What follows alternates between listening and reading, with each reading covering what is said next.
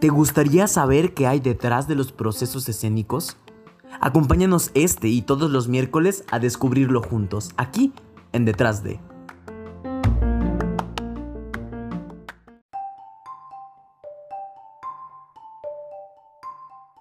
Hola, hola, espero que se encuentren muy bien el día de hoy. Mi nombre es Marco Martínez y sin más ni más, comenzamos con este detrás de los procesos escénicos.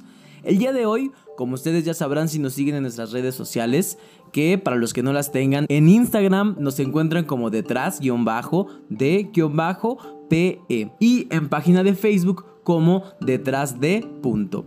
Ahí nos pueden encontrar y enterarse antes que todos quién va a ser nuestro invitado de cada semana. Los invitamos a que nos sigan y estén al pendiente del contenido que estamos por generar. El día de hoy vamos a hablar de un tema muy muy importante que pasa en el Teatro Nacional Mexicano y es el teatro penitenciario. Y para hablar de este tema no pudimos encontrar mejor invitado y que aceptar a pesar de todos sus compromisos estar el día de hoy en este espacio.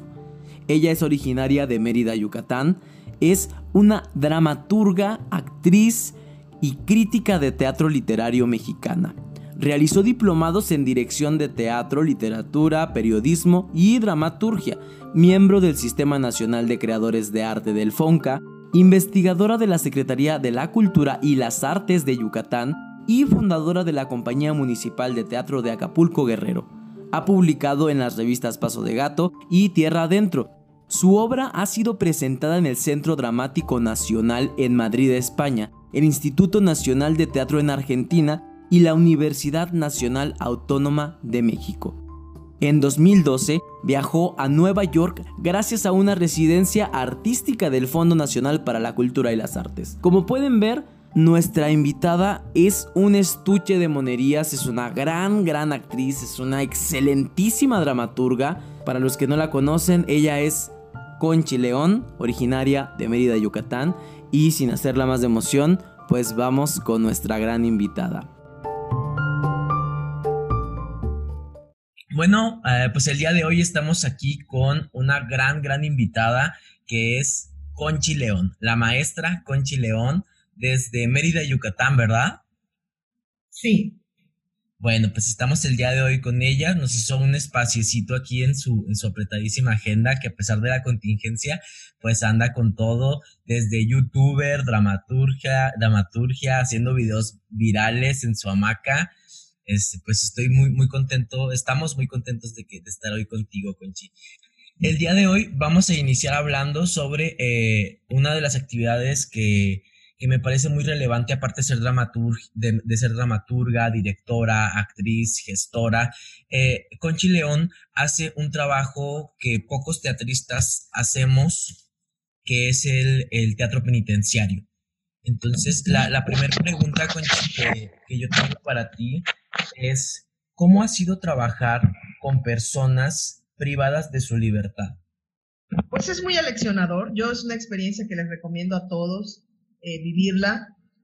Es un arma de dos filos porque cuando tú entras allá y ellos se apasionan del teatro, tú crees, te, te puedes sentir el Mesías, el Salvador del mundo y no es buena idea. Yo tuve la fortuna de que me acompañara siempre un psicólogo y una persona que trabaja ahí, entonces eso me ayudó a siempre estar súper aterrizada y el mismo psicólogo me dijo, o sea, porque yo ya pasaba horas ahí, el mismo director de la cárcel me dijo, ya te vamos a abrir tu celda, porque yo ya no me importaba, podía ensayar las horas que quería, soy fanática del ensayo, entonces podía ensayar las horas que quería, hacer las dinámicas que quería. Este, y el psicólogo me dijo, termina estrenando la obra, vete, porque a mucha gente le pasa que ya se queda preso de alguna manera aquí y quiere venir todo el tiempo. Y lo hice y he regresado siempre por etapas eh, para curarme yo y no, y porque además no es lo único que quiero hacer en la vida, quiero hacer muchas otras cosas en la vida. Entonces, sí es una gran experiencia, hay que entrarle con mucho amor, con mucha, eh, ¿cómo te diré? Con mucha seguridad, pero también con mucha inteligencia para no engancharte en, nada de lo que, de lo que pasa. Sí, me, me imagino que debe ser este, me, me, me llama mucho esto que te dijo el, la persona de, de, la cárcel, ¿no? Que te vas a quedar presa ahí mentalmente y, estancada, ¿no? Quizás.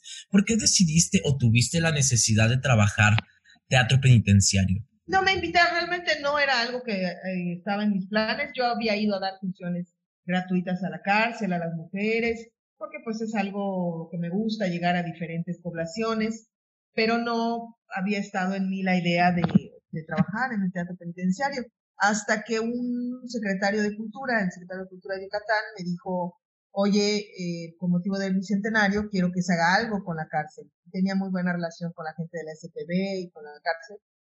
Y yo dije, bueno, eh, yo pensando que me iban a poner a trabajar con las mujeres y llego y la primera gran sorpresa es que voy a trabajar con los hombres. Y ahí sí me dio miedo, eh, pero pues también el miedo es algo que siempre aparece y que se puede desaparecer. Y así fue como yo empecé. Y después ya me di cuenta que podía conectar bien con ellos. Yo siempre digo que cada quien trae un alma equipada para algo. Yo he intentado trabajar con con niños con cáncer terminal, llevándoles espectáculos y no puedo, salgo destrozada, este, que alguien se ría y le duela es algo que no, no, no soporto. He intentado trabajar con personas que padecen de sus facultades mentales, con, en los asilos de ancianos, y tampoco pude salir del asilo de ancianos, salí con un dolor de cabeza, me sentía que me iba a explotar, o sea, mi cerebro tratando de, de entender por qué alguien abandona a un anciano, cómo puedes comunicarte con él. Y en cambio, con la gente que está en la cárcel, yo me puedo echar los tiros. O sea, a mí cuando me vienen que la sociedad, que no, no te victimices, cabrón. Porque bien que cobrabas tu lanita. A ver, díselo a la esposa del cabrón que mataste y que se quedó huérfana su hijita de cinco años. Entonces, no, no te hagas. Me, me gusta este estar con la delincuencia. Me, me han regañado porque sí, dos de mis alumnos se salieron. O sea, uno de ellos dijo, yo no voy a salir antes de partirle la madre a la maestra porque no me gusta que haga así, entonces ¿para qué le voy a partir la madre? Mejor me voy.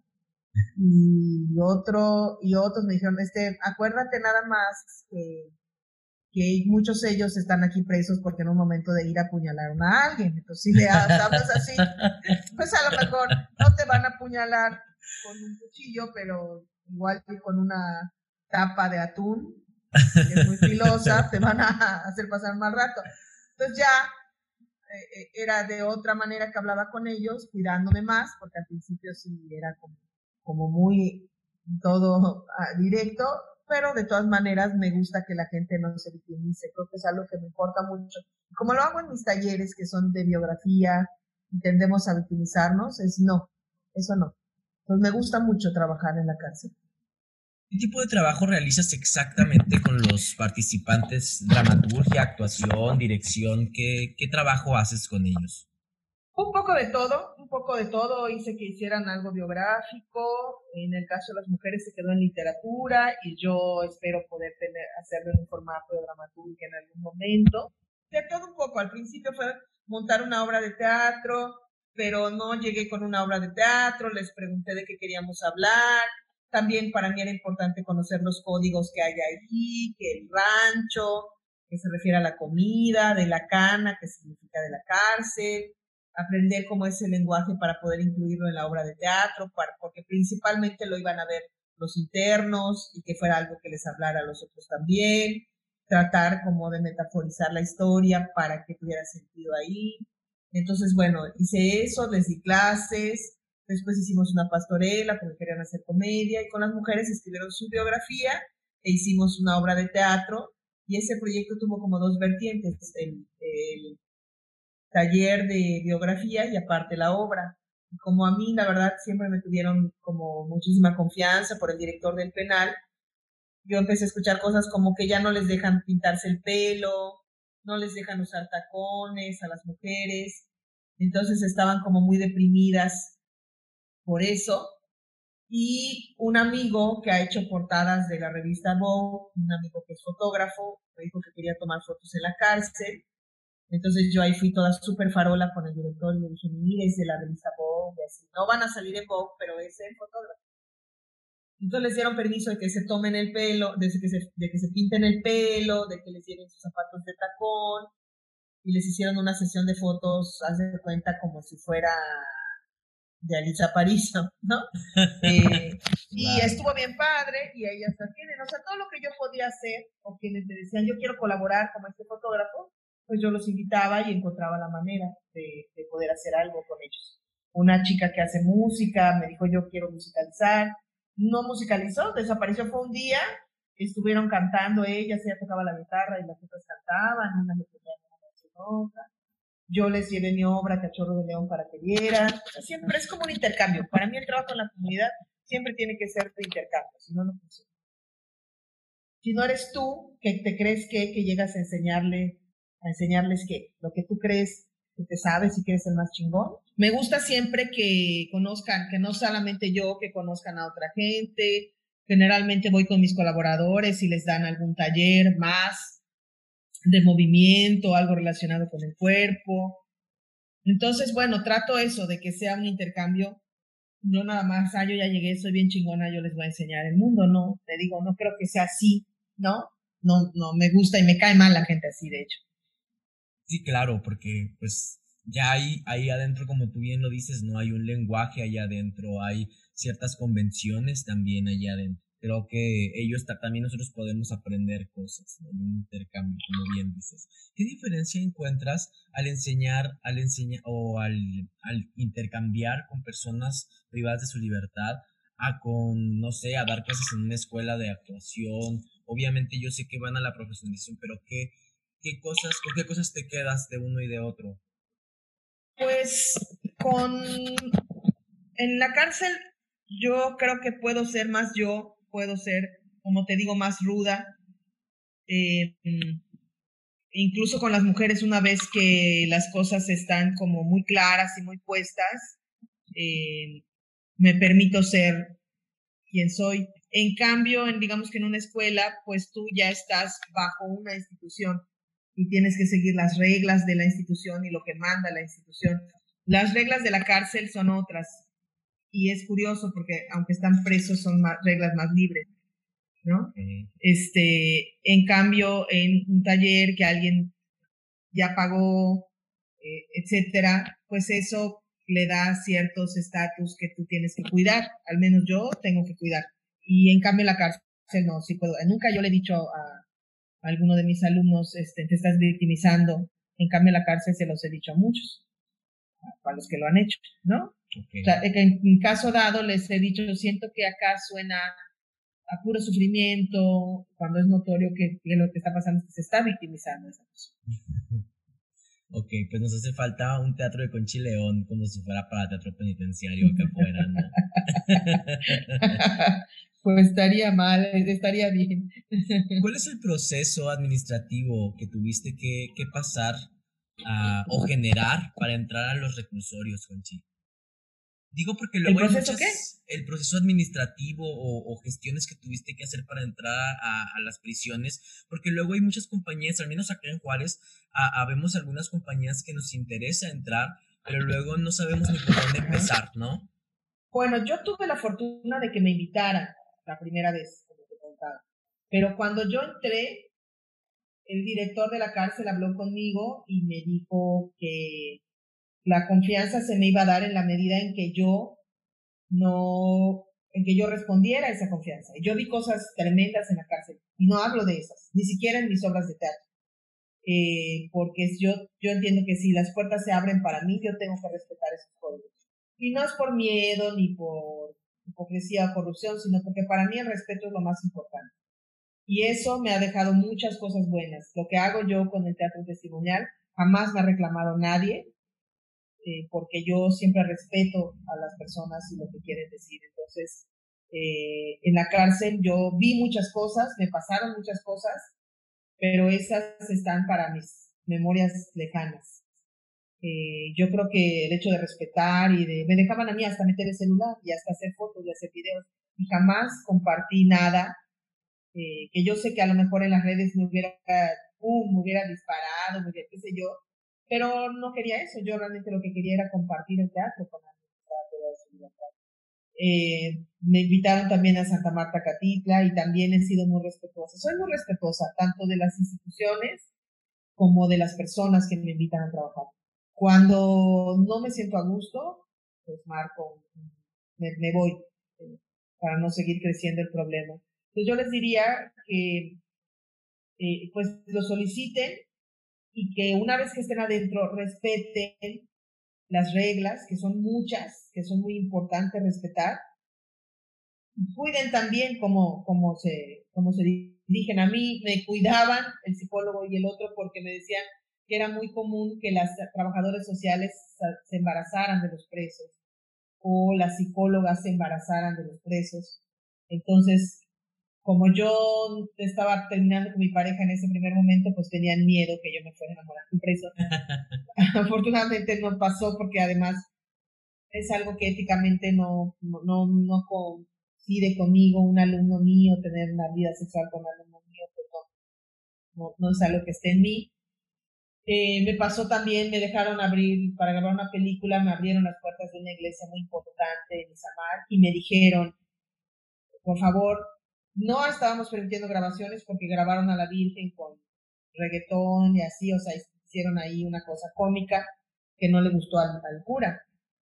Y yo le dije, no, no, yo le doy mi nombre, usted puede pasar a ver las grabaciones y le juro que no vamos a hacer eso, vamos a respetar a la Virgen, yo soy católica, que obviamente soy católica cuando me conviene, como en este caso, la iglesia. Entonces, respeté eso, la Virgen fue preciosa, no era tampoco algo de comedia, era algo tenía que ver con la fe. Entonces, este, respetar el lugar, respetar las reglas, no tratar de hacerte el héroe, ni de, de situarte en el centro, porque se nos olvida eso. Yo estoy trabajando con los presos. Yo es ama el arte en ti mismo y no a ti mismo en el arte. Porque cuando salimos de ahí, a mí me tenían súper, parecía que no, pero me tenían súper chocarita en mis redes, eh, si subía fotografías, que decía si había habido, si ese día hubo algún eh, tipo de fricción, si me había enojado y subía alguna cosa, y no, siempre lo cuidé porque yo siempre tuve claro mi objetivo que era trabajar con ellos y no hacerme más famosa por el lugar en el que estoy trabajando. Wow, sí, pues la ética profesional, ¿no? ¿cuál, ¿Cuál es la forma o la metodología que utilizas para trabajar eh, con, con los reos, con las personas privadas de su libertad? Pues creo que es básicamente la que utilizo siempre con mis talleres, em, como este espacio de tratar de empezar a establecer un espacio de libertad y de confianza. Me escribió una chica y me decía eso, ¿cómo te ganas la confianza de los tres? Y me desagrada mucho esa pregunta porque no es una receta de cocina y porque creo que hay que ser bien honesto en eso. Para mí es muy fácil dialogar con ellos porque mi padre pues fue un tipo sumamente violento, alcohólico, eh, que le mató a mi mamá hijos a patadas en el vientre. Entonces, pues fue un asesino, si lo, si lo miramos objetivamente. Entonces, yo sé de qué estamos hablando cuando hablamos de violencia y cuando hablamos de muerte, cuando hablamos de opresión, y por eso puedo dialogar muy bien con ellos. Entonces, todo el principio, a partir de juegos, de ciertas dinámicas, de cosas relacionadas con su historia personal, voy construyendo con ellos eh, un espacio de confianza.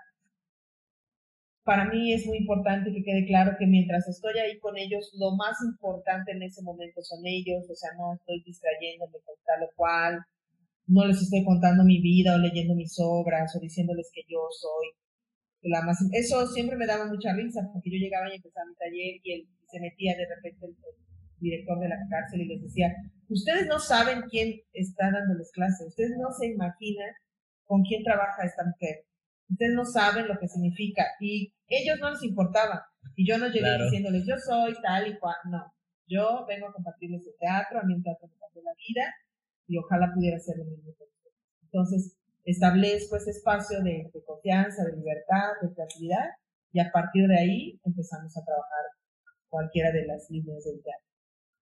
Ok. Sí, claro, esto que dices es muy importante, ¿no? A, nosotros como compañía nos ha tocado trabajar también con, con personas adultas, ¿no? personas mayores en asilos, este, y nos, nos, han preguntado eso, ¿no? Pues realmente es, es, con el trato, ¿no? Con seguir tratando, con hablar, con abrirte y esperar lo mismo de la otra persona. Eh, me parece muy, muy padre esto que dices, ¿no? Que te molesta que te digan, cuál es la forma de, empatizar con ellos, pues como empatizas con cualquier persona, creo yo, ¿no? eh, ¿cuál, es, cuál, crees tú que sea para, para ti el fin del teatro penitenciario? Pues el sueño es, el principal es la reinserción social. O sea, que ellos dejen de delinquir y se puedan reinsertar a la sociedad en un trabajo que, les permita vivir sin tener que delinquir de nuevo.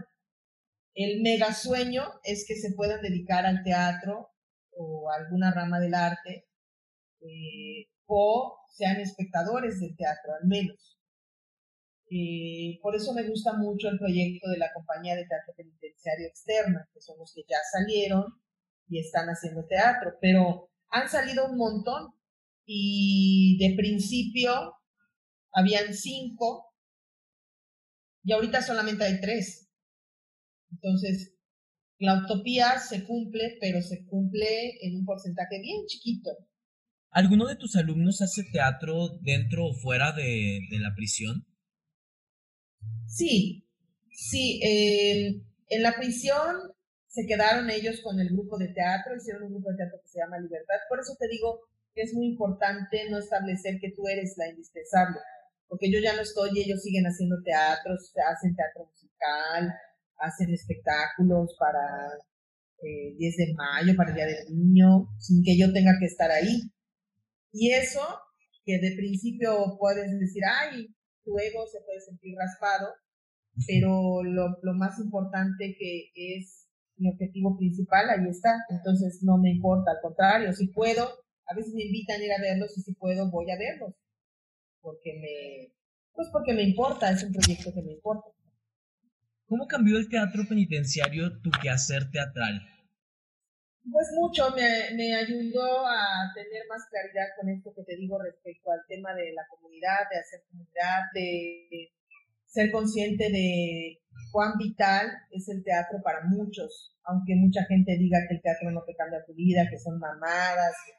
En este caso, ellos que me dijeran, em, hacer teatro nos hizo dejar de pensar en lo mismo, era como, chinga, me tengo que aprender mi texto porque va a, llegar la maestra al ensayo y si no me lo me va a regañar.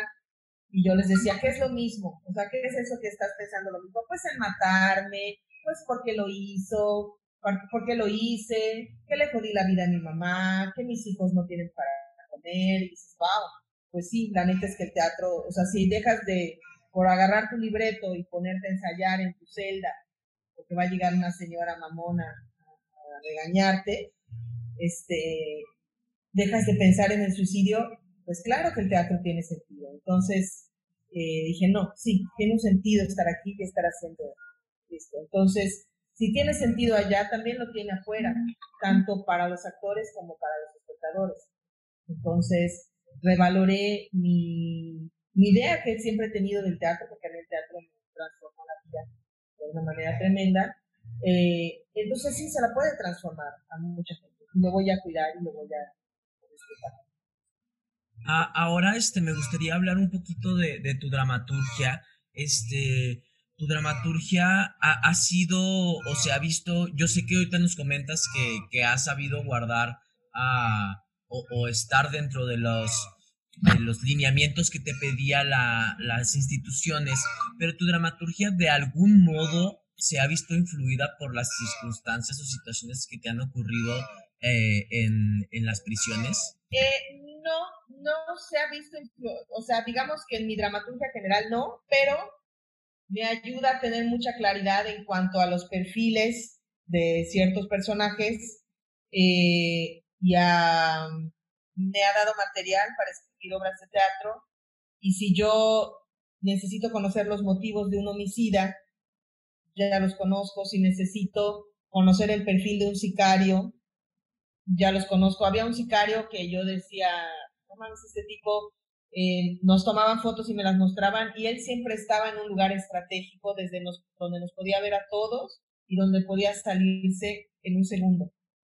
Eh, y me, me, impactaba mucho. Por eso ellos son muy buenos actores, tienen mirada periférica, eh, son cínicos de manera natural, no temen al ridículo.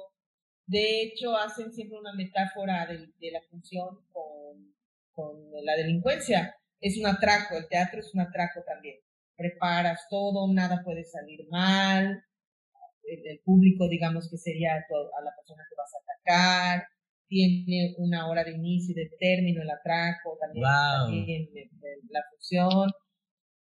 Entonces, me deja más cercano eso, si tengo que escribir de, un delincuente, de un drogadicto, o sea, tengo esos perfiles ya a fondo y puedo decir, ah, como fulano, ok. Y de pronto los entrevistaba y tuve algunos materiales de ellos. Wow, me, me quedo impactado con esto que, con esta similitud, ¿no? Del atraco con la puesta en escena y que al final de cuentas, pues sí, duramos preparando ese atraco un buen rato igual que ellos, no, no, no lo hacen de la noche a la mañana. ¿Cómo cambió tu forma de ver este, a las personas recluidas de su libertad una vez que tú estuviste conviviendo con ellos? Sabes, hay algo que siempre he pensado que es lo peor del mundo, que es la ignorancia. Eh, para mí, que te puedo decir que crecí en pobreza, donde solamente comíamos frijoles, arroz y, tortillas, y para nosotros sigue siendo, nos reímos siempre en nuestra familia, el jamón y queso siempre es como que algo de ricos, porque no lo comimos nunca de niñas, y los vecinos sí comían, compraban 10 de jamón, de queso, y nosotros pues era se hacían hoyotas de frijol y con eso comíamos toda la semana, y ollas de arroz y tortillas ya, entonces, eh, para mí eso no era tan feo. Cuando llegas a la secundaria se vuelve feo porque no tienes el zapato de moda, no tienes este, el reproductor de CD de moda, pero cuando eres niño no es tan feo, lo feo es la ignorancia, que yo vi muchas veces como una señora decía que sus hijos discapacitados eran un castigo de Dios y no los llevaba que los atendieran. Entonces, muchas ocasiones en la cárcel yo me daba cuenta que se hablaba desde la ignorancia y eso para mí me dolía muchísimo. Eh, por decirte algo, un día leí en, una, en el periódico que a una señora de una comunidad los el médico le dice que tiene cáncer de próstata, a una señora. Entonces ella llega a su casa llorando y les dice a sus hijos que tiene cáncer, no les dice que de próstata, les dice que tiene cáncer. El médico, por fortuna, en la hoja puso, por fortuna digo porque así es como llega a las noticias, sale, les puso cáncer de próstata a la señora del pueblo, todos llorando, todos, y uno de los hijos dice, mamá, vamos a buscar un segundo, una segunda opinión, opinión médica en Mérida, porque ellos eran de, una comunidad muy lejana, y Mérida es como dijeras Nueva York, ¿no? Un doctor de Mérida.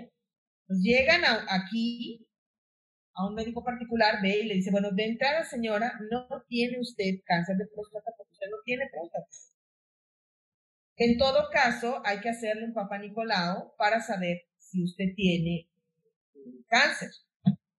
Entonces yo llego ese día y se los cuento y cuando les digo que le diagnosticaron a la señora cáncer de próstata, ellos como si yo no hubiera dicho nada, ¿no?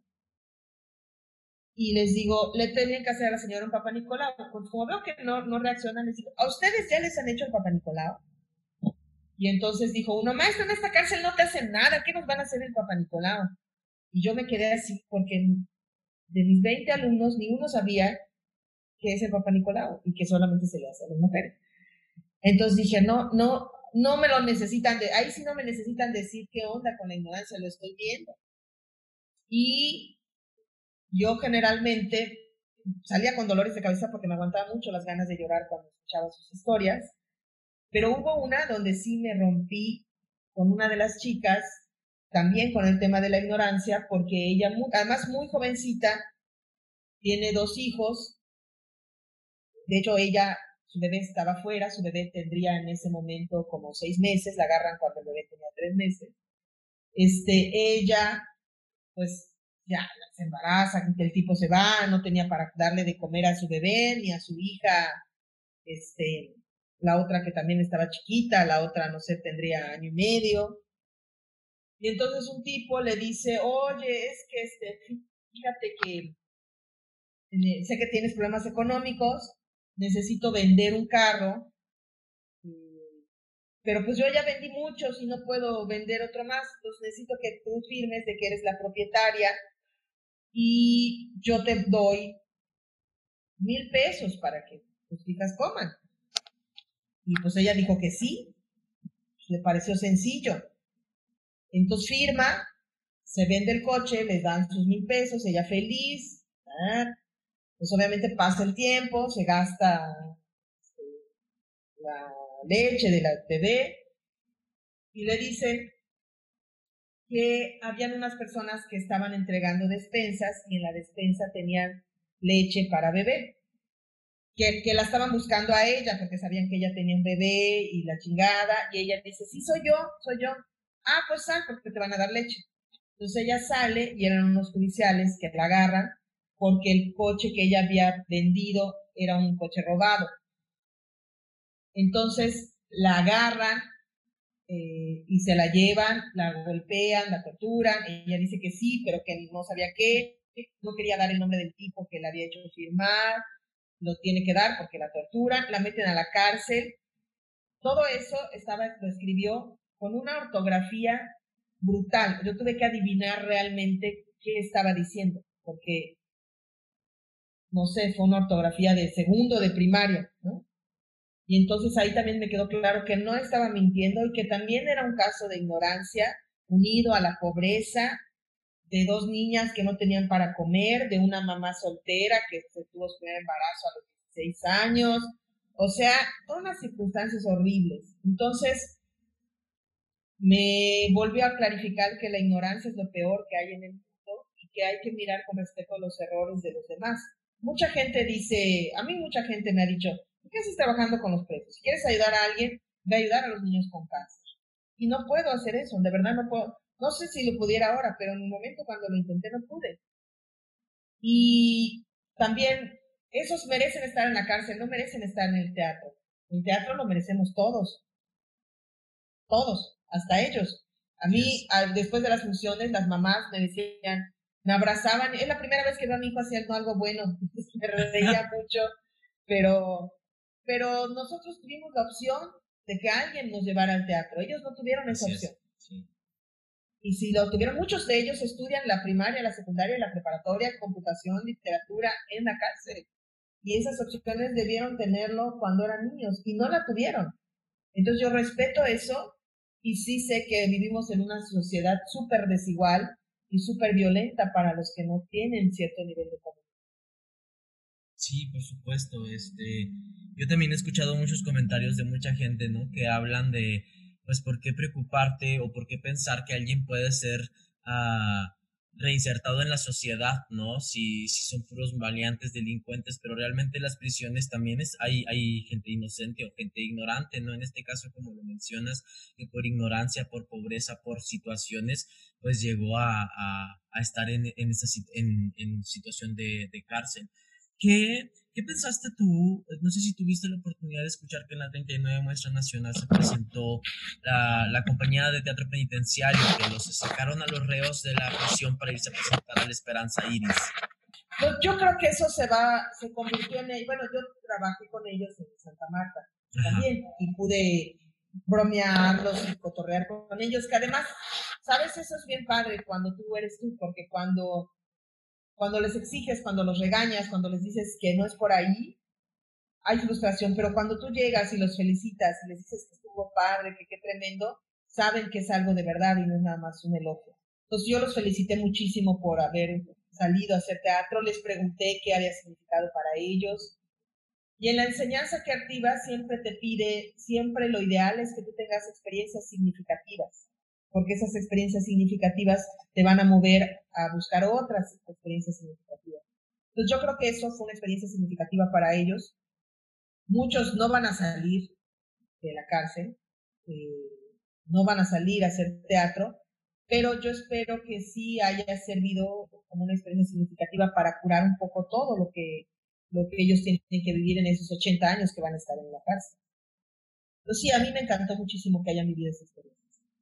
Sí, claro, ¿no? Y, y en los que estuvimos presenciándola fue, pues no, lo, que se crea ahí, ¿no? Que fueron varias familias y estaban al final de, de la obra gritaban, ¿no? Este, ese es mi hermano, ese, o sea, lo que logran a través del teatro, ¿no? Ah, quizás cosas que nunca lograron eh, sin hacerlo, ¿no? Que es, que tu familia vaya y vea, como tú dices, un, un momento de que es la primera vez que su hijo quizás está haciendo algo bueno, o su hermano, o su tío.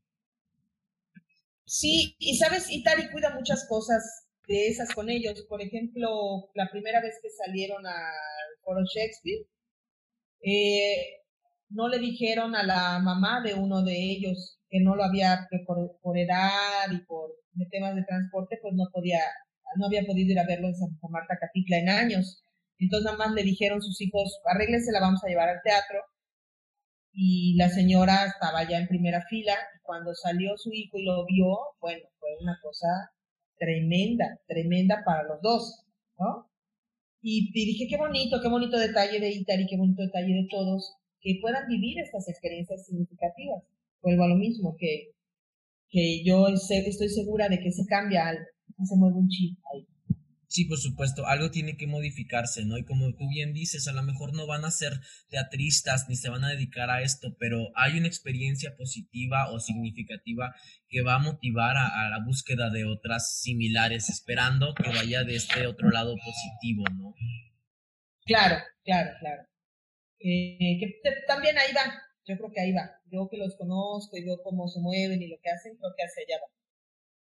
Bueno, Conchi, mira, pues te agradezco muchísimo el tiempo que, que nos has dado hoy. Eh, antes de, terminar esta transmisión, a mí me gustaría que, que, invitaras a la gente en tus redes sociales, que te siga en, en, en todas tus redes sociales que, que son virales ya. Ay, pues qué padre. Bueno, pues ojalá que puedan seguirme en mis redes sociales, en Facebook estoy como Conchi León, en Instagram y en Twitter como La Leona Conchi, y tengo un canal de YouTube que es Conchi León, este, diagonal MX. Y tengo otro canal con Regina Orozco que se llama Par de Curvas, donde hablamos de la gordura y de la gordofobia y de muchas cosas más. Ojalá que nos puedan hacer. Que ese par de curvas está, pero increíble. Pues tienen que, que echarle un vistazo, de verdad te, te pone a reflexionar muchas cosas de, de lo que pensamos colectivamente sobre la, la, la gordura, ¿no? Entonces a mí me encanta verlas, yo las sigo.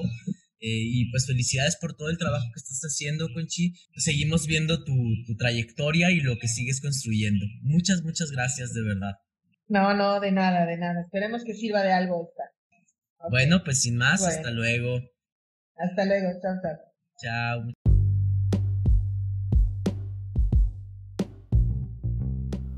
Esperemos si hayas disfrutado este capítulo de Detrás de. Recuerda seguirnos en nuestras redes sociales, nos encuentras en Instagram como detrás-de-p y en Facebook en nuestra página oficial Detrás de. Si te quedaste con ganas de más, espera nuestro próximo capítulo. Hasta la próxima.